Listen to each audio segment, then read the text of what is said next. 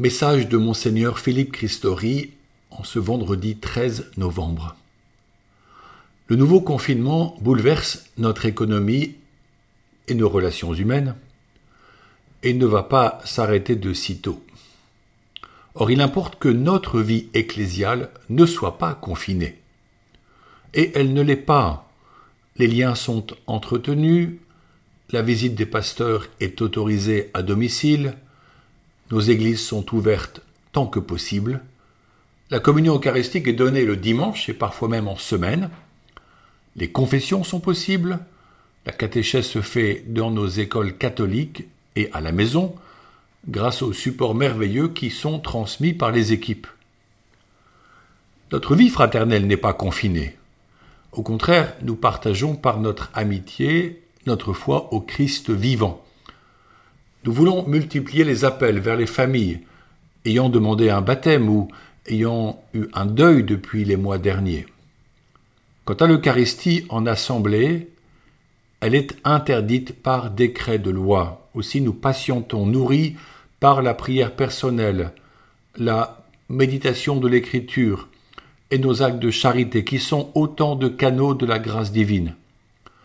Dieu est grand et rien ne peut entraver sa sainte volonté pour nous rejoindre. Ajoutons un jour de jeûne par semaine. Jésus nous y invite pour faire face aux adversités et en faire un sacrifice de louange fécond. J'ai évoqué récemment la figure des bienheureux Carlo Acuntis et Isabelle Cristina Campos. Voici que le pape François met en valeur un autre jeune catholique, le bienheureux Johann Roig Indigel, assassiné à 19 ans en 1936 lors de la guerre civile espagnole. Deux choses le caractérisaient. D'une part, son attachement à l'Eucharistie quotidienne et à la Sainte Communion. Il voulait je le cite, être le pain rompu et partagé avec les hommes et les femmes de son temps. D'autre part, il était un garçon sensible aux injustices qui aimait surtout les personnes plus vulnérables. Il devint un ardent défenseur de la doctrine sociale de l'Église en s'engageant pour la justice, la paix et la solidarité. Son témoignage de vie et de pensée catholique sont éloquents pour nous aujourd'hui. Dans la lumière de cette belle histoire, les questions que pose le pape François dans son encyclique sont très pertinentes pour ceux qui s'engagent dans la société civile. Citons-le. Quel amour ai-je mis dans mon travail? En quoi ai-je fait progresser le peuple? Quelle marque ai-je laissé dans la vie de la société? Quel lien réel ai-je construit? Quelle force positive ai-je libérée? Quelle paix sociale ai-je semée Qu'ai-je réalisé au poste qui m'a été confié? Au numéro 197. N'est-il pas passionnant de considérer l'engagement politique avec cet angle de vue? Le pape écrit que la politique authentique est animée d'un véritable amour social.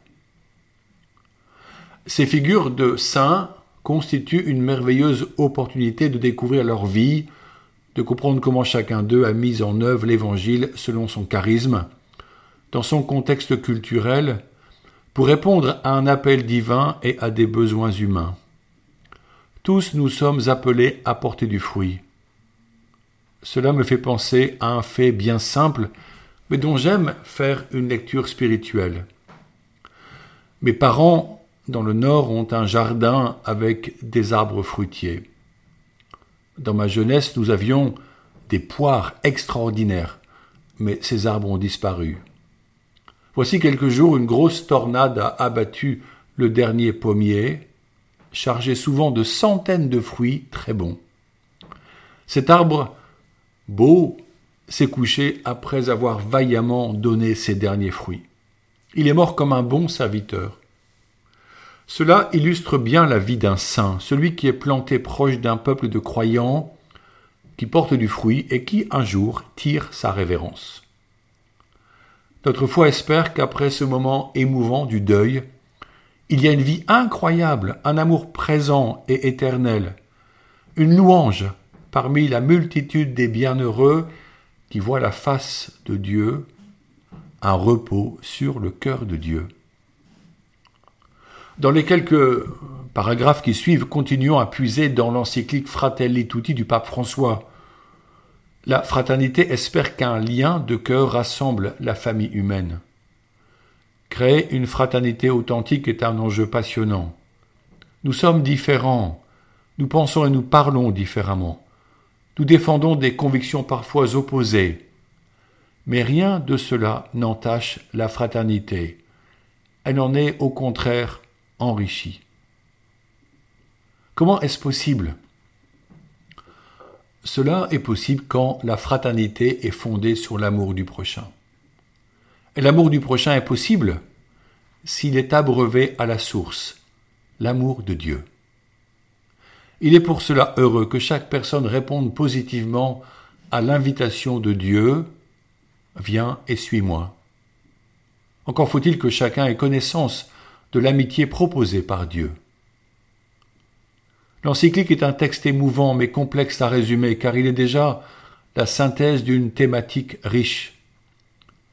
Il introduit un processus de dialogue pour susciter une culture de la rencontre, pour être des étoiles dans l'obscurité, bienveillantes et réconfortantes, afin d'alléger le poids de la vie des autres. Le chapitre 6 de l'encyclique a comme titre Dialogue et amitié sociale. Il s'achève sur la nécessaire bienveillance qui libère de la cruauté, de l'empressement et de l'anxiété, ces mots qui séparent les hommes et empêchent d'inspirer une culture vivante et fraternelle. La bienveillance se cultive jour après jour par des paroles de bonté et des actes de soutien mutuel. Cela s'exprime par la règle d'or de l'Évangile. Tout ce que vous voudriez que les autres fassent pour vous, faites-le pour eux, vous aussi. Matthieu 7 au verset 12. Le pape détaille les fausses routes du dialogue. Quand certains sont disqualifiés à cause de leur propre culture, de leurs origines ou de la pauvreté. Le dialogue ne peut être une négociation menée en vue d'avantages personnels ou d'accaparement de biens au profit de groupes particuliers. Il n'est pas un échange fébrile d'opinions comme souvent sur les réseaux sociaux. Ils n'usent pas de termes humiliants pour disqualifier les autres. Ils ne cherchent pas à manipuler.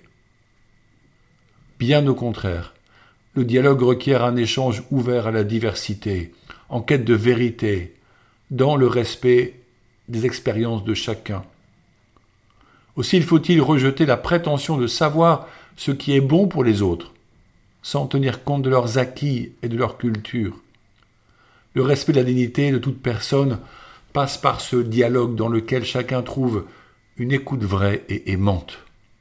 Rappelons-nous combien de personnes marginalisés, ont perçu en Jésus-Christ celui qui les écouterait et les appellerait. Son regard se posait sur les lépreux, les malades et les parias.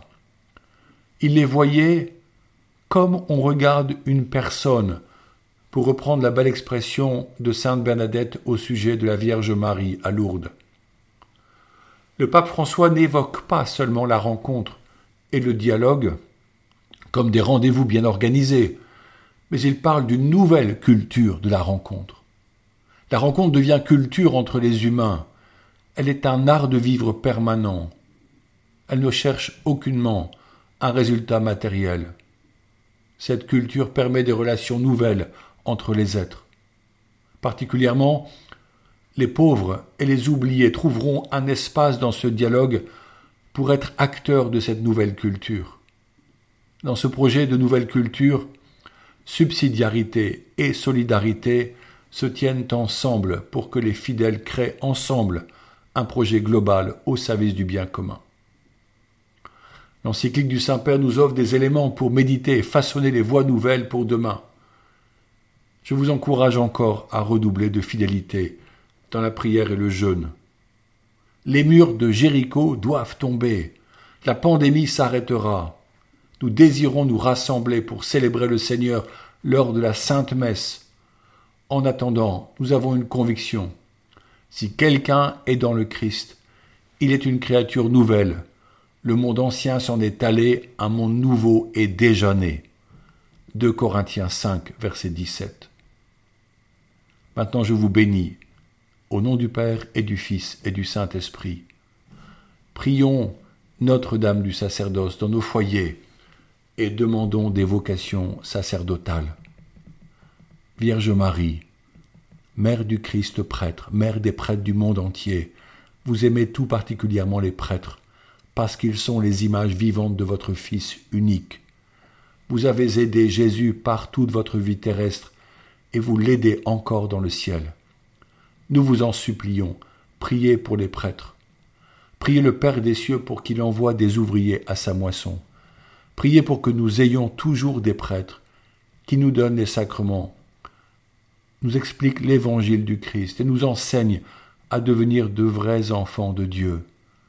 Vierge Marie, demandez vous-même à Dieu le Père les prêtres dont nous avons tant besoin. Et puisque votre cœur a tout pouvoir sur lui, obtenez-nous, ô Marie, des prêtres qui soient des saints. Amen. Bonne journée.